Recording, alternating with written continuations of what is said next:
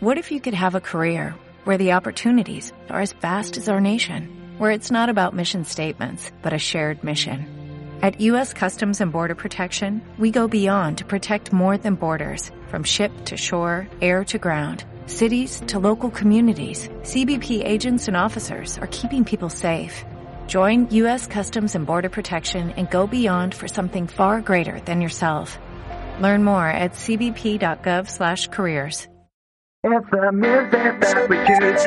It's the music that we choose. It's the music that we choose. It's the music that we choose. It's the music. Una semana más vuelve este espacio de marketing en Fusión Radio llamado Fusión en la Red, donde tengo el placer de saludar a Débora Goya. Muy buenas, bienvenida. Hola, buenas. Y a Germán Campos, bienvenido. WhatsApp. Y como cada semana tenemos un tema distinto. En esta ocasión vamos a charlar sobre la imagen corporativa de los establecimientos. Como objetivo principal tenemos acercar esta cultura del marketing a los pequeños y medianos negocios de nuestra comarca. Por ello, imagen corporativa es el tema que vamos a tratar hoy y adelantar que lo vamos a hacer desde lo más material hacia lo más abstracto y luego de lo general a lo particular. Vamos a comenzar, como hemos dicho, por lo físico, por lo material, tangible, como quieras llamarlo. Lo podemos tocar y se puede palpar. Germán, hay un claro ejemplo que podemos poner a los oyentes de lo que es la imagen corporativa de un negocio de forma material, que tú me lo has puesto para introducir el tema o para proponérmelo en el día de hoy. Son las tarjetas de visita. Sí, a ver, ahora los oyentes dirán, ¿qué van a hablar ahora esta gente de tarjetas de visita? Pero si eso es lo más fácil, lo más común en una empresa. Eh, error. Error. A error, no, puede ser. Es uno de los eh, detalles que pueden hacer que un cliente tuyo o otra empresa te contacte directamente a ti. Entonces aquí el todo vale como que tampoco, eso es, eso es así. Digamos que como en semanas anteriores ya estábamos hablando del tema de, del marketing en internet, del e-commerce, la página web. Bueno, pues ahora vamos a hablar de una cosa tan sencilla y tan, tan práctica como es una tarjeta de visita. Bueno, de ahí podemos hablar de que hay de varios tamaños, quién te lo puede hacer, quién no. Aquí vamos a intentar dar pues algunos consejos por si a lo mejor pues realmente no te quiere gastar mucho mucho dinero, aunque siempre está la vía evidentemente de que el profesional te haga un, un buen trabajo. Aquí vamos a, a, a, a, llevar la tarjeta a tener esa filosofía de que es la, la, carta de presentación que tú tienes a tu cliente. Y evidentemente es una de las cosas que también tienes que cuidar, si no, si no mucho, pues es una cosa que tienes que cuidar de tu empresa, evidentemente, y es una cosa que no puedes dejar a, a la ligera. Bueno, vamos a hacer un teatrillo que a mí esto me gusta muchísimo para ejemplificar Venga. las cosas. Bueno, yo conozco al señor Todo, que es Germán Campos. Hola. Y digo, hola, hola, señor Todo, hola, ¿qué tal? Dame, dame la mano, venga. No se está viendo hoy en internet, No, pero... se ve, Se está se dando la mano, ¿eh? Pero es lo que mola del teatrillo de la radio. Sí. Bueno, pues si yo ahora me quiero anunciar en la revista todo y resulta que me explica un poco las tarifas que tiene, cómo va esto, cómo lo otro, y bueno, ahí queda la cosa. Me digo, vale, pues eh, me lo voy a pensar y voy a contactar contigo. Y resulta que el señor todo me da un- una tarjeta y yo digo, oye, ¿esto qué es? Pero, a ver, si no se entiende bien esto que pone aquí, pero este diseño, pero mm, si yo veo este diseño aquí, luego mi anuncio me lo va a diseñar igual, mm, Claro. pues, Claro. ¿puedo dejar Es que mi es- trabajo en manos suyas? Pues, claro que sí. Bueno, primero, nosotros como revista somos un medio de comunicación, o sea, a nosotros nos deberíais, eh, como empresa, de traernos el material como la tarjeta de visita, con tu logo corporativo, con esas reglas que, que tienes que tener de, de color y todo eso.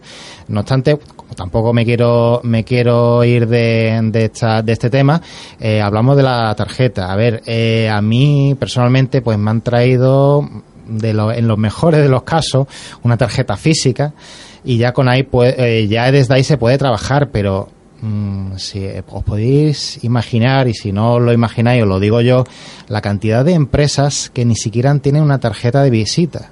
Y quien tiene una tarjeta de visita ni, ni siquiera lo tiene de- en formato digital. O sea, estamos muy, muy, muy atrasados en ese, en ese aspecto. Hay una cosa que yo quiero puntualizar y es verdad que me ha sorprendido mucho. Sí. Pues, eh, lo que está diciendo Germán es totalmente cierto. A veces te encuentras incluso de avatar de Facebook una tarjeta de visita escaneada, mal, y puesta como foto. Yo eso lo he visto de veces que dices tú, ¿qué ¿Cómo puede sensación estás dando al público? ¿no? Es que eh, algo esencial que debes de tener es tu marca, tu logotipo en formato digital y en formato vectorial. Sí, muy Es, importante. es esencial porque luego es lo que dice Germán, si te quieres anunciar en la revista Todo o en cualquier otro formato, eh, yo qué sé, en una valla publicitaria, en un bolígrafo, tú tienes que tener un manual de marca con unos colores corporativos fijos que, que definan tu logo y que se pueda implantar de forma correcta, porque si no, tu comunicación es una chapuza y estás enseñándole a la gente de forma indirecta, aunque tú no lo creas, que eres un chapuza. Y tu personalidad, Eso ¿no? Exacto. Eso. Aunque no queramos llamarte Claro. chapuza, lo eres. Entonces hay Exacto. que buscar la forma. El primer paso es reconocerlo, así que el siguiente cambia. Claro, sí queremos dar algunos consejos, como mm, vamos a ver, por ejemplo, eh, el Microsoft Word o el PowerPoint no sirven para hacer tarjetas de visita. Está vamos a para- olvidarnos de eso. Está muy bien como programa de ofimática a nivel interno o de facturas. o- Exactamente. Ya luego existen pues programas vectoriales o programas de diseño gráfico, que bueno, aunque los programas de diseño gráfico no que sean el programa adecuado para hacer tu tarjeta de visita, pero ya partimos ahí de una base que sí que puede utilizarse como por ejemplo el Adobe Photoshop. No es un programa vectorial, aunque sí que existen herramientas en ese mismo programa para hacer vectores, pero, pero bueno, por lo menos damos el salto del Microsoft Word o de PowerPoint, por lo menos ya un programa más eh, elaborado para el diseño gráfico. Luego, por ejemplo, es lo que habla Débora. Vamos a ver qué colores corporativos es los que tiene mi empresa. ¿Tú pondrías un rosa, un rosa chicle para tu ferretería? Mm, Yo creo que no. Yo creo que igual a lo mejor, pues, eh, unos colores que eso ya lo trataremos en otro, en otros en otros programas lo que puede calar psicológicamente lo que es el, Sí, la técnica de color aunque no sepa yo el color que transmite eso, pero sí buscamos unos colores Claro, que transmitan transmita. fuerza, que transmitan calidad. mirar tu, claro mirar tu competencia Tam- también También es importante no empezar la casa por el tejado, que es lo que yo siempre le digo mucho a, a los- a mis clientes. Eh, tenemos que partir de una identidad corporativa y luego hacer las aplicaciones. Es decir, Bien. aunque no lo pensemos, que esto mm, hay que tenerlo muy claro, tu logo no empieza en el momento que vas a ir a hacer un rótulo o en el momento que vas a hacer tu tarjeta No, de visita. nada, claro. Tu Sí. logo empieza con tu, con tu identidad visual corporativa. Es decir, eh, en un manual en el que se refleja tu marca tu, o tu logotipo, como nosotros formalmente, eh, informalmente le llamamos, y ahí es donde se reflejan los colores corporativos que vamos a usar en Bien. pantalla, en impresión, eh, el- la tipografía corporativa que vamos a utilizar, todo va a ir registrado. Y a partir de ahí diseñamos el resto de, de aplicaciones. ¿Qué pasa? Que con esta normativa ya lo tenemos muy fácil a la hora de hacer cualquier cosa. Pero es verdad que es que los pequeños negocios tienen como esa mala costumbre de empezar al revés las cosas, ¿no? De decir, sí. ostras, tengo que montar el rótulo y ahora qué pongo. claro, y esto no pasa debe ser eso. así. Ostras, necesito unas tarjetas, ¿no? Ahí está, ¿no? Pero para una tarjeta tendré que poner un logo, además de mi Eso. número, ¿no? No, espérate, que voy a Vistaprint y, y, y aquí hay un montón de diseños. Bueno, claro, pero tu vecino es. tiene el mismo diseño que Claro. tú, Ese entonces... es otro Ese caso. es el segundo consejo que, que Eso es- íbamos a aclarar.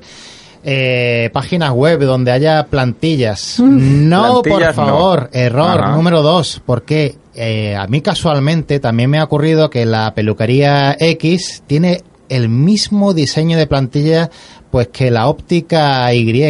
La misma, lo único que cambia es evidentemente el nombre de la empresa y los números de teléfono, pero es que es el mismo diseño.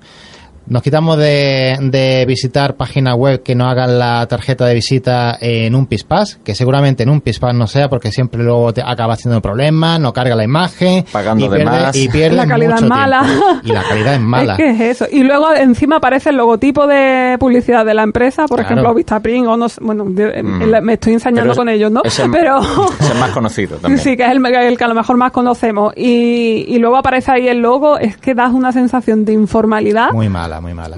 ¿qué Claro, porque dices tú, bueno, si mm, la empresa me regala 100 tarjetas, no te estás regalando, te estás haciendo, le estás haciendo tu publicidad directamente con tu tarjeta. Mm. Nadie regala a día de hoy nada por eh, nada, nada de nada. Entonces podemos excluir la, o sea, podemos extraer la conclusión, mejor dicho, eh, de que, por ejemplo, usar plantillas, al fin y al cabo lo que se traduce es en unos recursos que est- están limitados y que al ser tan explotados por todo el mundo, mm, no te vas a diferenciar de tu competencia. Incluso si eres una peluquería, puede ser que la peluquería, la peluquería que haya enfrente tuya use el mismo diseño que tú y al Claro, fin y al no lo cabo. sabes. Y la, y la gente se confunda y no sepa muy Claro, bien dónde está yendo. Luego, por ejemplo, tercer consejo, las letras bonitas.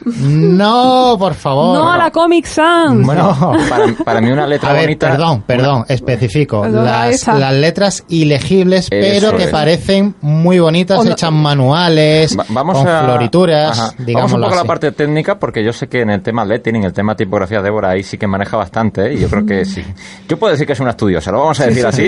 Por lo menos puede explicar rápidamente que hay dos tipos de letras. El tema de las serifas o de las eh, que, que tienen un uso. Unas son Exacto. más para temas libros y otros más para temas diseño gráfico. Entonces, hay muchos tipos de, de tipografía, ¿no? pero lo básico. Exacto, lo básico. Bueno, podemos encontrar, como bien has dicho, las, tipografías las tipografías sin serifa, que son las que son, como se le llama de palo seco porque no tienen ningún tipo de remate Ajá. en los bordes. Eh, un ejemplo de tipografía, si veis fusión radio, la palabra Bien. fusión y radio, ahora que la estoy viendo ahora mismo, es una- y ya que la tenemos cerca, es una tipografía sin serifa. Eh, una con serifa tiene un pequeño, algunos pequeños remates, como por ejemplo, llamadas de las serifa. películas. Exacto, Cuando termina la End, o el logotipo de Zara. O, lo- o váyanse al Quijote o al libro y verán que la mayoría tienen serifa porque ayudan a guiar a la Sí. vista la, la New Roman de toda la vida, para que no... la letra del imperio. Exacto. Esas son con serifa. Luego, bueno, luego están las que son tipo cómic, como por ejemplo la gran odiada por todos los diseñadores que es la Comic Sans, pero muy querida Que no es que sea mala, sino por- que ha sido muy explotada para todo también. Para, para mal, además, porque no da ninguna sensación de formalidad. Si tu logo está en Comic Sans, háztelo mirar. Porque está, puedes que estés dando muy, muy mala imagen. Y, y bueno, luego hay mm, tipografías manuscritas o script que se llaman, que son muy bonitas, eh, es verdad. Pues, algunas son más o menos legibles. Además, están muy en tendencia en publicidad ahora. Pero eh, suelen ser muy mal usadas si, si se usan de forma amateur. Si se usan con, mm, con un buen diseñador o con un profesional detrás, tienen muy, muy buen uso en publicidad. Y, pero ahora mismo, es decir, hablando, digamos, en plan amateur, cuando decimos, ay, qué bonita esta tipografía, vamos a usarla, tened cuidado porque no, no es recomendable. No cualquier tipografía, ¿vale? Lo recomendable es que sea legible. Eso es. Que en un golpe de, de vista se pueda leer y que no parezca diga, bueno, que pone una V o una, una Ah, R. o importante, y no usar 200.000 tipos de tipografía en un mismo diseño. Vale. Eso no es co- recomendable. Como mucho, ¿cuánto de máximo? Bueno, normalmente la recomendación son dos. A lo mejor dos sí. con sus familias, que pueden ser cursivas, o, pero lo ideal, o bajo mi punto de vista y la, de la mayoría de los profesionales, una para un encabezado, bueno, una para un titular y uno para el cuerpo de texto, y jugar con las familias de esta. Yo Ah. Pero eso ya son cosas sí, técnicas. quisiera yo añadir una cosa que yo creo que o no todo el mundo sabe o nadie sabe, pero una cosa muy importante, las tipografías hay que pagarlas, Sí. no son gratuitas, ojo. Hay algunas que son gratuitas, que son de dominio público, pero hay, hay- si tu empresa, bueno, si ya quieres especializarte, que tu, que tu tarjeta sea la más original y la más bonita de todas, pues siempre puedes buscar por internet eh, tipografías de pago, que esas tipografías pues suelen ser bastante, bastante, bastante buenas y bueno, pues saber que tú eh, tienes una tipografía pues que es única, lo más seguro, que, que, que no tenga tu competencia ni, ni las empresas que hay alrededor. Cuando creas una marca también es importante registrar, la, bueno, comprar la licencia de la tipografía para darle uso comercial. Eso también es algo que yo siempre le paso a los clientes. Tu marca, tu logo está hecho así y esta es la tipografía que se usa. Ahí tienes la licencia Claro. para que tengas tú su uso. Bueno, qué interesante el mundo de lo visual, que parece que, que vamos a dedicarle el programa entero, Sí. pero sí que eh, ahora la segunda mitad que empieza en este momento, más o menos calculando el tiempo que llevamos, eh, puede ir un poco más hacia lo inmaterial, que a veces es muy complicado porque como su propio nombre indica, eh, no es material, no es físico, no podemos hacernos una idea de lo que es, pero está ahí, y si no está, nos damos cuenta. Ojo, Sí. muy importante, la cultura corporativa, la forma de atender al cliente, mm, la forma de bueno, pues de trabajar de forma interna, de, coordinar, de controlar todos los procesos productivos o la atención en un servicio, por ejemplo. Entonces, parte abstracta o parte de cultura inmaterial, ¿por dónde podemos empezar? ¿Qué proponéis, Germán? ¿Qué propones, Débora? Bueno, yo la cultura corporativa, eh, bueno, eh, mi rama es la identidad visual corporativa, que es donde tratamos eh, la parte gráfica, la parte visual, la que se ve. Después está la identidad corporativa de una empresa, que es lo que estabas comentando. Eso va, eh, bueno, eh, abarca un montón de factores y uno de ellos, por ejemplo, es, para que nos entendamos, la formación que le das a, tu, a tus empleados de cómo tienen que tratar al cliente final. Un ejemplo que seguramente muchos conocéis es Apple, ¿no? En las tiendas de, de Apple, cuando te tratan, siempre te tratan de una forma cercana. Eh, no hay cajas ni registradoras para comprar. De hecho, ahora, ahora la quitaron precisamente porque ya pagas con ellos te, cobran con el móvil. No hay mostradores específicos, sino te tratan como un colega casi. Vas allí a pasártelo bien, ¿no? No pueden usar la palabra desafortunadamente delante de un cliente, es algo muy curioso, pero es como una normativa que tienen ellos. Todo, es, todo eso hace que aunque sea una empresa con mucha gente, eh, le impregne, digamos, el, el carácter de la empresa eh, en su conjunto. También conozco eh, un restaurante de, de Torre del Mar en la zona que, vamos, que conozco al dueño, que es encantador, y él dice, no, no, yo por costumbre tengo sentarme al lado del cliente cuando tienen alguna duda decir, y saludarle como un colega y decirle, a ver, ¿qué te hace falta? Tal. Son pequeños detalles, pequeñas cosas que hacen que marquen la diferencia con el, con el resto. Fíjate, ese, ese ejemplo que tú ahora mismo no vas a... Bueno, yo creo que no vas a comentar el nombre, pero creo que sé a qué restaurante te refieres. Exacto, ¿no? Y, y- y fíjate lo bueno que es tener esa cultura corporativa porque automáticamente, sin decir nombres, ya, Ya la has relacionado. ya sabes quién se comporta de esa manera. Como, al igual que tú dices, el comportamiento de, de Apple, y sin decir Apple, yo ya sé que te estás refiriendo a esa empresa Claro. de la manzanita, que vende iPhones, que vende ordenadores y que vende equipos Exacto. tecnológicos. Cuéntame, Germán. Bueno, eh, yo quiero quiero a los oyentes que cuando vayáis a una a la por ejemplo, voy a dar nombre, aquí sí voy a dar nombre, a, por ejemplo, a Burger King. En Burger King también hay eso que ha estado hablando Débora de- en este en este establecimiento. Si vais, pasáis por el Auto King y cuando esperéis vuestra comida, en vez de estar charlando con vuestra pareja, que ahora la pareja vuestra estará diciendo, ¿pero qué está diciendo este hombre? No, en serio, echarle un vistazo por dentro del establecimiento. Cuando, eh, mientras os están haciendo el pedido, veréis eh, pegado en el cristal, en el, eh, o sea, en la ventana, en la pared, en las maquinarias, diferentes folios o hojas eh, que explica cómo debe de tratar al cliente, cómo debe de poner una pieza de carne, eh, la otra de, de verdura, o sea, está todo, todo, todo, todo, absolutamente, absolutamente, todo normalizado y súper estudiado, evidentemente, para que se haga Un eso. protocolo y, un, y una garantía Claro, de echarle un vistazo cuando, cuando paséis por el autoquín, echáis un vistazo por dentro, eh, no tenéis que levantar ni nada, sino simplemente echarle un vistazo y veréis cómo hay esas normas corporativas que, que se está hablando. Yo me voy a cebar con las hamburgueserías locales y pido perdón antes de, de- de- de denunciar el siguiente ejemplo. Pero tú me dices Burger King, yo me quedo con una película que se llama El Fundador, que habla sobre el comienzo de McDonald's, que precisamente los hermanos McDonald's tuvieron la super idea de montar la hamburguesería y de formar una una, una cultura corporativa y el rollo este de las franquicias y demás fue un poco el origen ahí. Y luego bueno la historia es un poco larga y tal pero viene un comercial y se hace un poco con esa idea. Pero tenían siempre problemas con eso con los controles de calidad porque montaban franquicias y al fin y al cabo el tratar de transmitir esos conocimientos a los empleados era un poco difícil. Incluso ya no solo de trasladarlo que se lo hacían le decían oye tú tienes que hacer esto así en este tiempo tienes que girar esta freidora por este lado las patatas tienen que llevar esta temperatura y este tiempo y claro el problema no estaba ahí el problema estaba en que luego hacían lo que le daba la gana cuando le daban la espalda. Entonces muy importante la formación a nuestros empleados y a la hora de seleccionarlos, a la hora de reclutar personal y de eh, contratarlos en nuestro establecimiento, eh, pues hombre, mm, com- como mínimo saber que estamos eh, contratando al candidato adecuado que va a llevar por bandera nuestra cultura corporativa. Exacto. Pero de primera hora de partida, como has dicho, los cimientos son importantes y es como Apple. Hay que tener esa cultura y luego ya la gente se enterará, ¿eh? ya la gente se enterará de que eres Google, que eres Apple y que quiero trabajar en esa empresa porque trabajan de esa manera. Exacto. Que eso es otra parte importante, la comunicación interna del, del- el tema interno al exterior. Porque si tú trasladas al mundo y haces público que tú tienes una forma de trabajar, evidentemente sin contar tus secretos, sin decir, tengo, he desarrollado este software que hace esto más así, más allá, y te voy a dar de forma libre el acceso, no.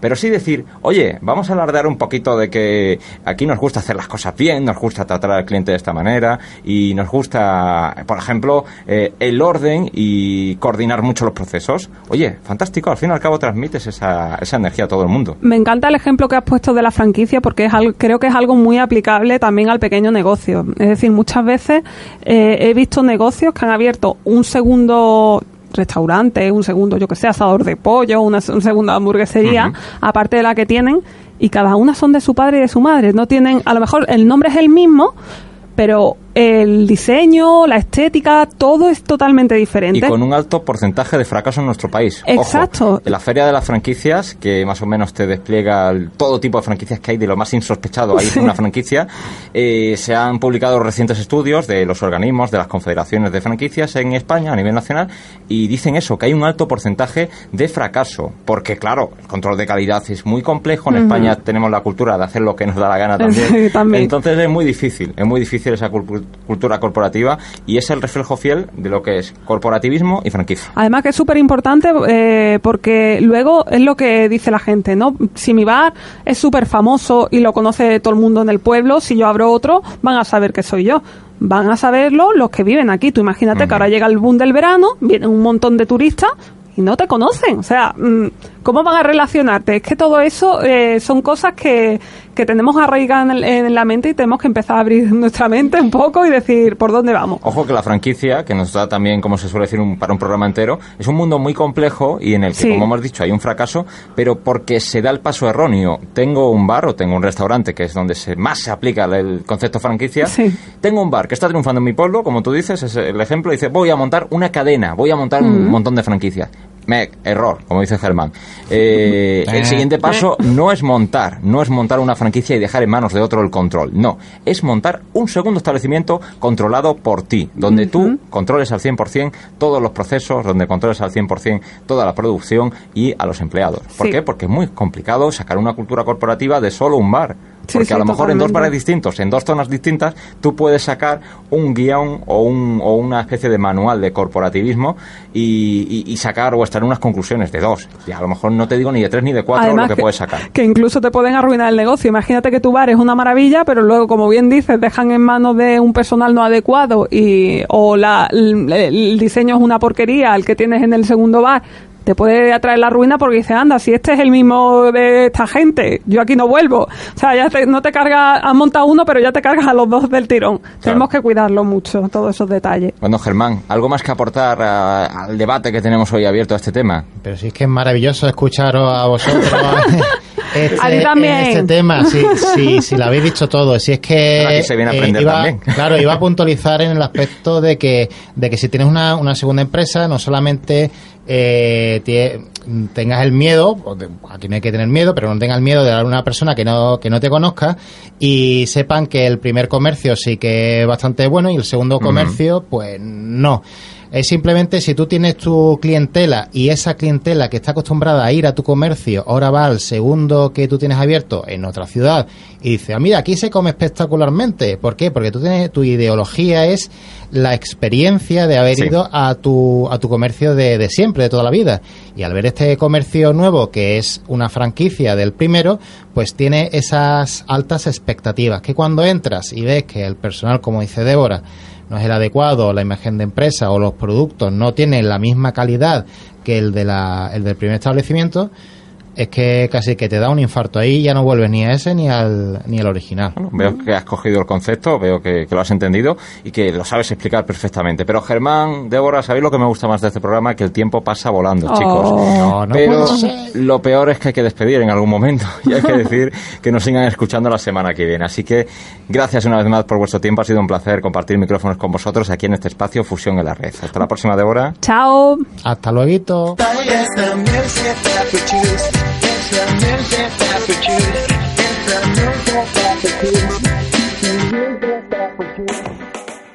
Temple University is ranked among the top 50 public universities in the U.S. Through hands-on learning opportunities and world-class faculty, Temple students are prepared to soar in their careers. Schedule a campus tour today at admissions.temple.edu/visit.